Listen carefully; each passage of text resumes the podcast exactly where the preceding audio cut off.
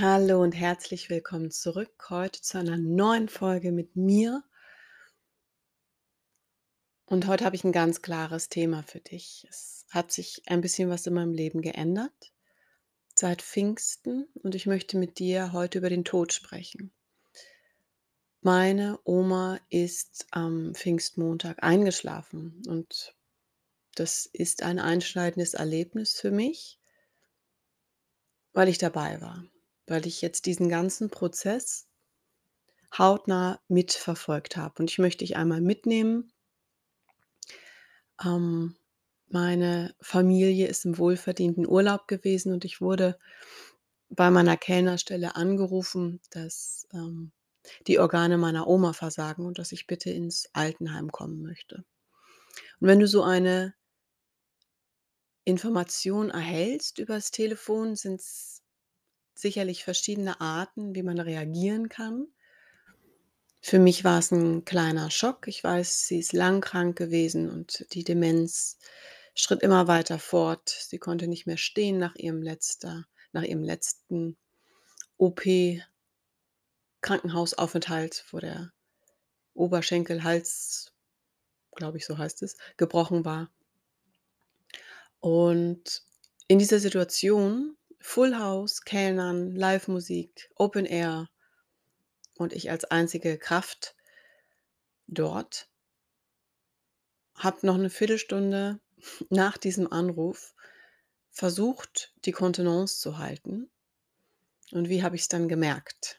Hm, ich habe angefangen zu zittern, ich habe mein Herz schneller schlagen spüren und ich konnte nicht mehr Kopf rechnen und habe dann alles zur Seite gelegt und habe meinem Chef gesagt: „Ich gehe, ich muss jetzt los, das ist wichtig.“ Und natürlich gab es vollstes Verständnis. Vielleicht ist es auch nicht selbstverständlich, aber ich habe eine sehr freundschaftliche Basis mit diesen Menschen und bin in einem Affenzahn mit einem Elektrofahrrad 40 km/h hingefahren, habe mir selbst Mut zugesprochen, habe Affirmationen gerufen, habe mir immer wieder gesagt: „Du kannst es.“ Dein Hintergrundwissen, wenn die ganze Familie nicht da ist, bin ich die Einzige, die da sein kann. Das heißt, ich bin ins Altenheim gefahren, es war Viertel nach sechs, als ich ankam, habe mich zu meinem Opa gesetzt und habe meine Oma beobachtet, wie Stunde für Stunde mehr Wasser in ihrer Lunge Platz gefunden hat.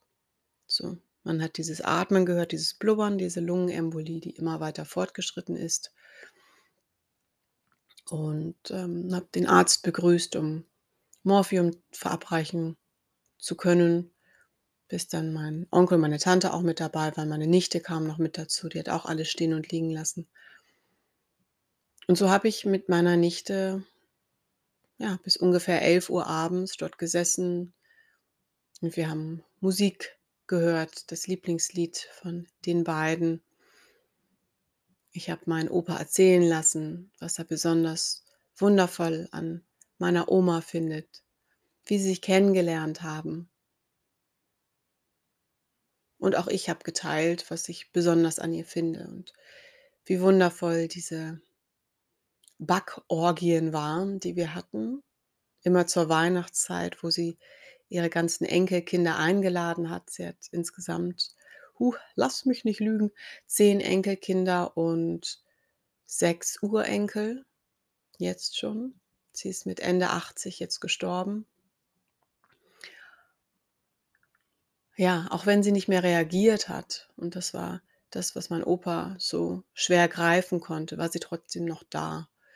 Die Seele ist da und ich sagte immer, sie hört dich, sprich mit ihr. Zeig ihr nochmal, wie sehr du sie liebst. Und ich habe ihr die Haare gekämmt, ich habe sie gestreichelt, ich habe ähm, bitterlich geweint. Ich habe ihre Hand genommen, ich habe ihren Schmuck zurechtgelegt, sie schön eingepackt, zugedeckt, die Füße gewärmt.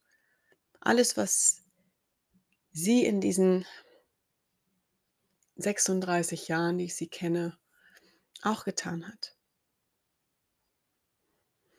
Und und ich habe ganz, ganz viele Momente, die ich auch jetzt reflektieren darf, dass ich erst als Kind aus dem Auto gestiegen bin, sie besucht habe. Dann unfassbar oft mit dem Fahrrad zu ihr gefahren bin. Sogar eine ganze Schulklasse zu ihr manövriert habe, weil sie neben dem Schwimmbad gewohnt hat. Und wir haben bei ihr Eis gegessen. Dann bin ich irgendwann mit dem mit der Mofa zu ihr gefahren, dann mit dem Roller und dann mit dem Auto. Bis der Punkt kam, dass ich sie gefahren habe, dass sie auch nicht mehr fahren konnte und mich irgendwo hingebracht hat, sondern dass ich sie gefahren habe. Und zuletzt habe ich sie gefahren in ihrem Rollstuhl.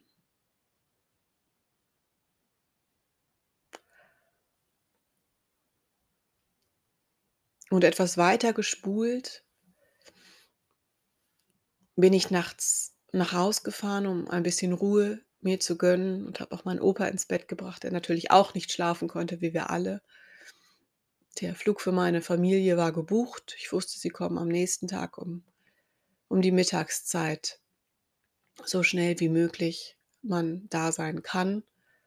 Und dann habe ich um kurz vor eins in der Nacht den Anruf erhalten, dass sie eingeschlafen ist und war auch die erste, die um 6 Uhr morgens im Altenheim war und ähm, mich nochmal auf eine andere Art dann von dem Leichnam verabschiedet habe und meinem Opa Gesellschaft geleistet habe, bis meine Tante kam und auch meine komplette Familie da war. Und auch heute, Tage später, einen Tag später, zwei Tage später, kommt immer wieder dieses Wort, bis dass du gefasst bist. Bist du gefasst? Was ist zu erledigen? Und man kommt so schnell in diesen Modus zu machen und seine Trauer, seine Gefühle irgendwo zu unterdrücken, um zu funktionieren. Und genau das weiß ich, habe ich in, an dem Tag gemacht und auch am Tag später. Und ich hätte es wahrscheinlich auch sonst nicht ertragen können, als das Beerdigungsinstitut kam und sie in den umgezogen hat und in den Sarg gelegt hat. Diese blauen Finger, die du siehst, die das eingefallene Gesicht, wo ich sie nur noch als Hülle gesehen habe und ich meine Mutter und meinen Opa rausgeschickt habe und mit meinem Schwager, äh, mit meinem Quatsch, mit meinem Onkel ähm, genau das gemacht habe, was in dem Moment zu tun war. Denn sie wurde an dem Tag abgeholt, um ins Kühlhaus gebracht zu werden und jetzt auch schon im Krematorium ist. Und nächste Woche ist die Urnenbeisetzung, wo wir alle gemeinsam nochmal Abschied nehmen. Und durch meine ganzen Erfahrungen in anderen Ländern, in anderen Kulturen, habe ich durchaus auch eine andere Art, den Tod vielleicht auch zu zelebrieren. Und auch eine andere Art, das Leben zu zelebrieren, so wie es ist. Und Krankheit ist etwas, was uns begleitet. Und Krankheit ist für mich etwas sehr Faszinierendes, weil jedes Symptom eine Wurzel hat. Und ich auch weiß, dass gerade die ältere Generation noch eine ganz andere Art von Leben hatte. Sind Flüchtlinge gewesen, sie kennen Krieg, sie haben Menschen verloren, sie haben unfassbar viel körperliche, emotionale Gewalt erfahren. Das, was auch weiter an unsere Generation getragen wird, wurde und immer noch da ist, wenn du es nicht auflösen konntest oder dir dessen gar nicht bewusst bist. Ich werde jetzt in ein paar Tagen 37 äh, und auch ich merke, dass ich Trauma meiner Generationen mit mir rumtrage und auch in meinem Körper habe. Ich weiß das, ich fühle das und ich habe auch Erinnerungen, die ich gar nicht haben kann. Aus Kriegszeiten. Aus ganz anderen Zeiten, wie aus dem Mittelalter zum Beispiel auch. Und auch wenn du das jetzt gerade nicht greifen kannst, was ich sage, ist glaube ich, trotzdem etwas, was du verstehen kannst auf einer anderen Ebene oder vielleicht auch irgendwann anders vielleicht nicht jetzt in diesem Moment. Und ich bin wahnsinnig dankbar für all diese Erfahrungen, die ich sammeln durfte und auch wie ich auf den Tod jetzt sehe und wie ich auch meine Oma jetzt begleiten durfte in ihren letzten Stunden. Was für eine Ehre das ist und keine Last. Weil ich dachte: „Hey, ich bin fast allein, ich muss das hier jetzt irgendwie wuppen.“ Um dann diesen Shift zu machen, diese Perspektive zu wechseln, um zu sagen: „Wow, was für 'ne Ehre“, weil ihre Seele hat sich das so ausgesucht. Wir haben anscheinend einen Vertrag, einen Pakt, I don't know, dass ich sie begleiten darf auf ihrem Weg wieder zurück aus diesem Körper, den sie über 80 Jahre durchs Leben getragen hat. Und jetzt die Seele, die die andere Seelen wieder trifft. Und auch das habe ich mit meinem Opa besprochen. Und er glaubt nicht an Reinkarnation, er glaubt allerdings auch nicht an Gott. Aber diese Seele, die andere Seelen trifft, weil in den letzten 10 Jahren sind all ihre Geschwister gestorben. Also wir haben jetzt 10 Jahre und es waren 4 Frauen, die in diesen 10 Jahren gestorben sind. Sie ist die letzte. Und nun treffen sich alle wieder und ich finde, das ist eine schöne Vorstellung. Und auch meine Schwester hat das wahnsinnig schön gestaltet für meine Nichten und Neffen, weil mein kleinster Neffe so unfassbar viele Fragen hatte. Wie ein toter Mensch aussieht, was passiert jetzt mit Omi? Und gestern überhörte ich eine Konversation, die er mit meiner Mutter hatte, weil auch das ist alles hier heilsam, das ist alles ein heiliger Raum. Dass er sagt, und immer wenn du wenn du die Augen schließt, wenn du träumst, dann kannst du mit Omi sprechen. Sie ist immer noch da, du bist nie allein. Und das von oh, das von diesem fünfjährigen Kind zu hören, dass er es verstanden hat ist unfassbar heilsam. Und war auch, ähm, heilsam für meine Mutter.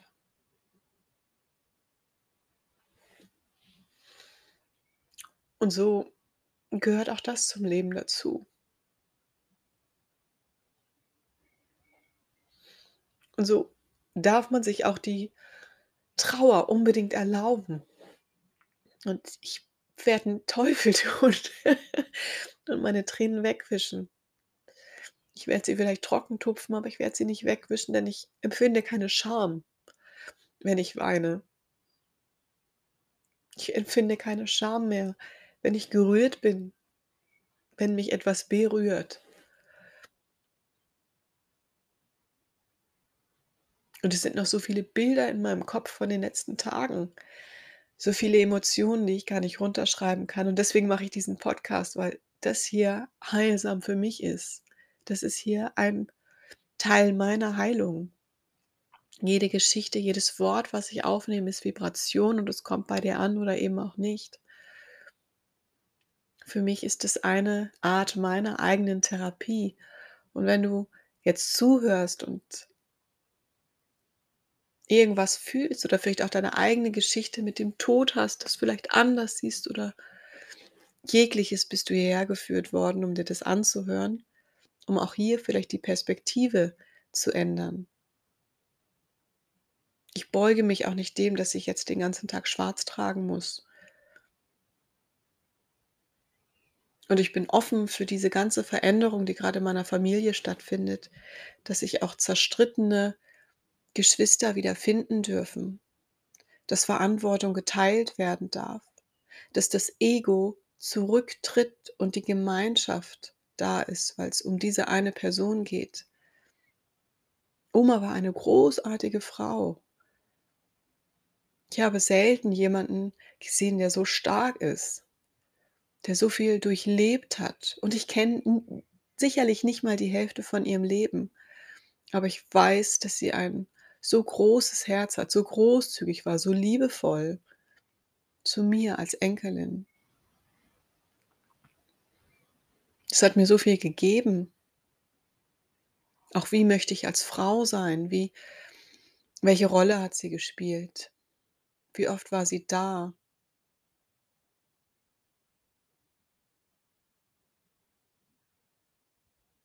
Ja, wie hat sie gekocht? Wie ist auch hier diese Nachkriegszeit in die Kochkünste mit eingeflogen und da auch diese Fülle einzuladen? Und diese Liebe, die ich gespürt habe, die war immer echt. Und sicherlich gibt es Dinge, die hätte man besprechen müssen, emotionale Dinge, die man aufarbeiten hätte müssen und viele Dinge, die unter den Teppich gekehrt wurden. No doubt, kein Zweifel. Diese offene Kommunikation ist etwas, was ich einladen möchte, wo ich weiß, dass ich das in unserer Familie anders kommunizieren möchte. Ich möchte, dass sich das verändert und das beginnt mit mir. Und ich habe keinen Schimmer, wie es ist, seine Geschwister vielleicht nur einmal im Leben gesehen zu haben, weil sie dann im Krieg fallen. Ich weiß nicht, wie es ist, verprügelt zu werden für Dinge, die man nicht getan hat. Ich weiß nicht, wie es ist, wenn Krieg ausbricht. Und ich weiß, weiß Gott nicht, wie es ist, mit Vornamen Adolfine zu heißen. Deswegen bin ich in diesen Schuhen nicht gelaufen und ich erlaube mir da kein Urteil. Das Einzige, was ich spüre, was ich weiß, ist, dass ich von dieser Frau geliebt wurde. Und dass sie mir als Oma die Welt bedeutet hat. Und dass ich wahnsinnig dankbar bin, sie über 36 Jahre an meiner Seite gewusst zu haben. Und dass ich auch weiß, dass mein Opa mich jetzt braucht und die ganze Familie. Und wir sind da.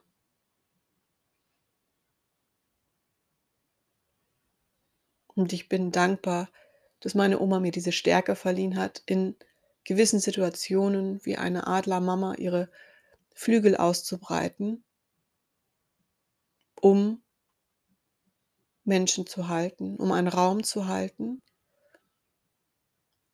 nicht nur zu funktionieren, sondern da zu sein, präsent zu sein und diese kriegerische Jeanne d'Arc-Energie einzuladen, um zu sagen, so, wir machen das jetzt. Und wir machen das gemeinsam. Und egal, was jetzt passiert, ich kann das halten, ich schaffe das. Und ich habe gestern zu meinem besten Freund gesagt, dass äh, mir Anfang des Jahres ein, ein Satz gesagt wurde, mit dem ich gar nicht so viel anfangen konnte. Hm, ein anderer Freund sagte zu mir, Eva, du bist die Person, mit der ich in den Krieg ziehen würde. Du solltest an meiner Seite sein, wenn ich die Wahl hätte. Und ich habe das gar nicht so recht verstanden und dachte mir, ach, das ist ja süß, ne?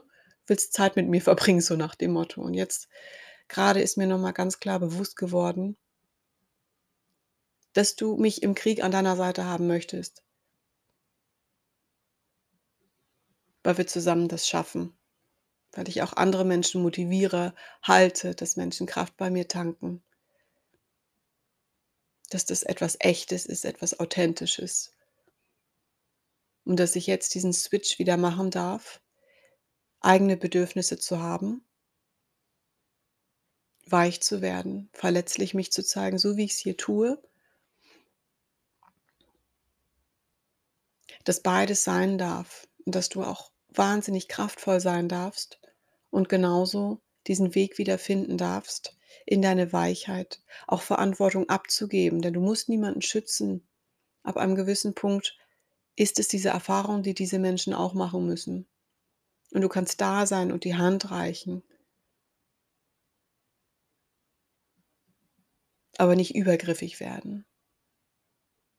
So, und das ist für mich der Punkt, jetzt zu sagen, alle sind wieder da, meine Familie ist da, die Geschwister werden zusammengetrommelt.